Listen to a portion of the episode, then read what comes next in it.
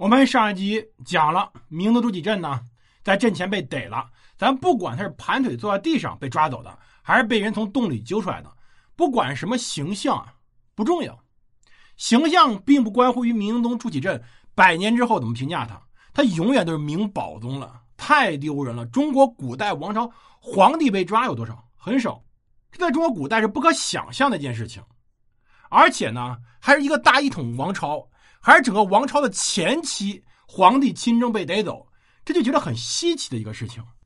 那边野贤估计也一时半会儿没想到，因为，我能绑这么大一肉票，他也没想好这个肉票该怎么用。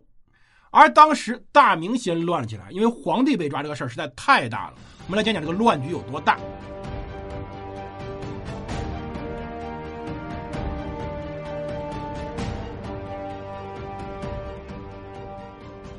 欢迎大家收听蒙头读书，大家好，我是胡蒙，这里是我们的战争史，我们来接着讲我们的故事。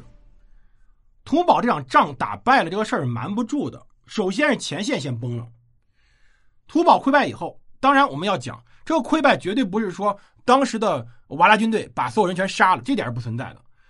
而且这也不是我说我替蒙古人说话，而且按照当时情况来看。应当是把这些军队全部击溃了，一大部分人被杀，有一大部分人跑了。就按照后来说法，可能有三分之二人四散了。散了以后，这些人去哪儿呢？就哪儿进去哪儿呗。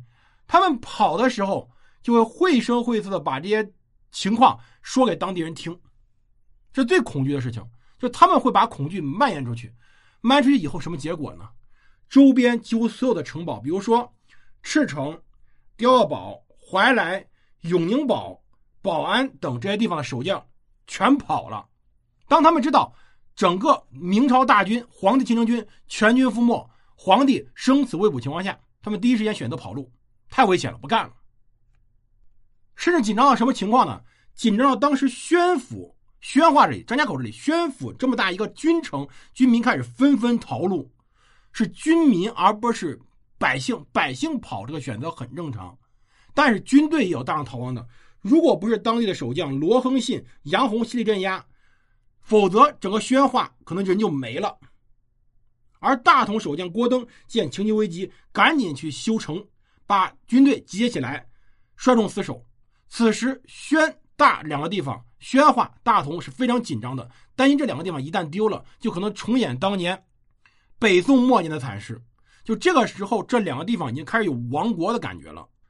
而这消息也很快传到北京。北京一片混乱，首先富户第一时间开始往南跑，能多远跑多远。第二呢，朝廷一片混乱，当时北京开始戒严。其实北京当时剩的兵力，你看整个北京传统兵力五十到七十万，现在实际上能拉出来的可能就三十来万，拉走了二十五万，剩下兵力就是四五万人。而且这些兵呢，还都是一些老弱病残，人心涣散。那些官员能干嘛呢？哭，在朝堂上哭。开始商量到底战还是守，其中最典型的就像翰林侍讲徐成这种人。这个徐成，大家记住，后来他名字叫徐有贞，他很重要。像徐成这种人，原话怎么说的？叫厌天之相，极之隶属，天命已去，莫若且幸南京。就到这个时候，皇帝被抓走，天下要完了，明朝要亡了，咱去南京守着吧，北边不要了，不要北方了。这是当时这些文人的第一反应，就是跑。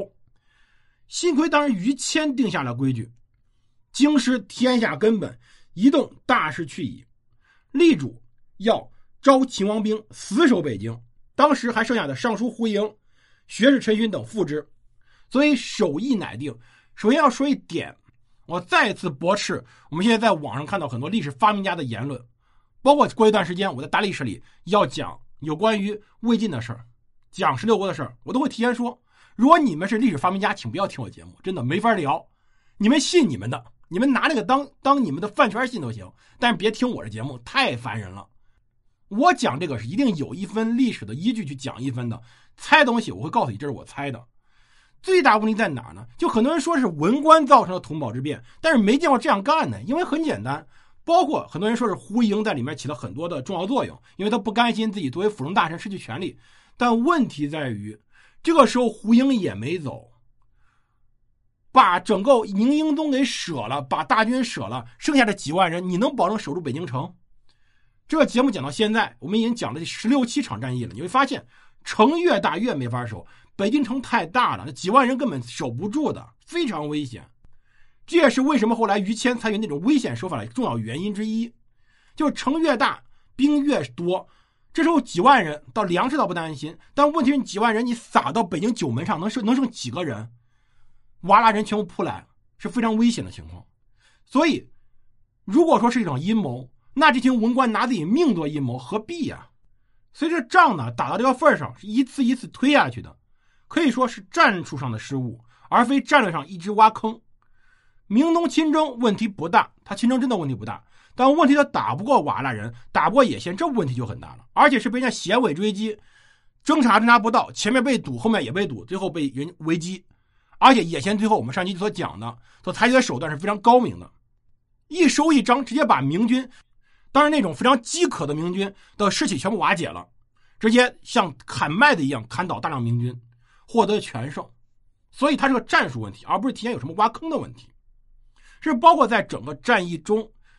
当时的王震在具体战役指导上也没有什么大问题，什么回不回豫州的事儿都不存在，他没劝住明宗出出城这最大问题。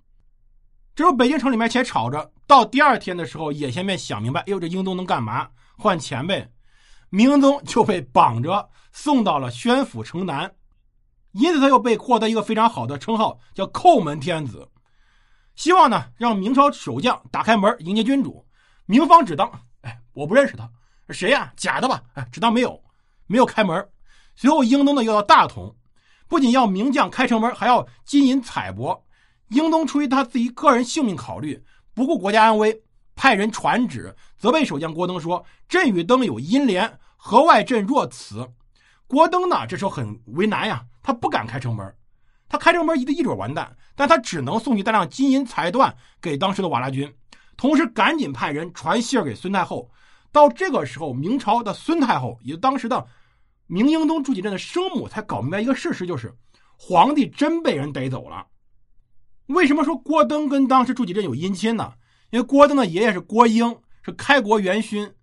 当时朱元璋跟这些开国元勋之间结个婚呢，结个亲家很正常，所以说有姻亲没错。而像郭登这种人呢，也是当时的皇家最信任的，属于自己人中的自己人。这个时候的事儿终于确定了哦，皇帝真被逮了。那随后怎么办呢？此时孙太后立场很重要。我们要强调，中国古代太后啊，其实很特殊的一群人。平常像明朝这个时候，她是不参政的。但问题在这种情况下，她特别重要。她是一个能决定明朝未来的人。此时能决定整个大明王朝真正命运的那位老太太张太后已经死了好多年了。孙太后是太后，也就是。朱祁镇的生母，也就是《大明风华》电视剧里面那个孙若薇，她此时的表现是一个母亲，而非一位太后。为什么这样说呢？她当时和自己儿媳妇也就是当时的前皇后一起，把宫中的金银财宝、文椅彩缎等，用八匹箭马送到野先军营，同时默认当时大同守将把两万两千余两银子给了瓦剌。虽然野先对这些钱呢照收不误，但是并没有把英宗放回来。英宗绝对不止这几万两银子的钱，野先很明白，英宗杀不得，不能杀，杀了就完蛋了。但英宗是可以拿来换钱的，换多少是个问题。某种意义上来说，他明英宗就是一张可以无限提钱的信用卡。在这种情况下，如果说野贤再拿这位哥们儿去叩门，你说这守将开还是不开？大同守将是没开，但送钱了；宣府守将只当没看见。整个大明九边这么多城寨，这么多认识皇帝的人，不开门是不忠于皇帝，开门是不忠于天下。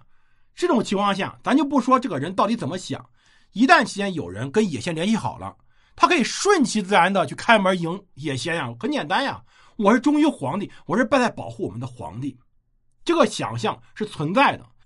而且这时候明英宗朱祁镇是皇帝，万一他答应了野先什么要求呢？比如说把。黄河以北割给当时野先，你说明朝这些君臣认还是不认？明英宗这个时候是个活图章、活信用卡，是很危险的。所以对于当时朝堂上下来说，只有一个选择：换皇帝。皇帝多的是，换了就行了。明朝宗室到现在，朱元璋就是没少生儿子，朱元璋的儿子们也没少生儿子。他明英宗朱祁镇自己也有太子，也有兄弟，而他如果说到自己爷爷那辈也就到明仁宗那辈那兄弟更多了，有的是选择。那选谁，怎么选，到底定谁，中间会不会出什么岔子？这个时候其实问题很多，而于谦在这个时候又起到一次关键作用。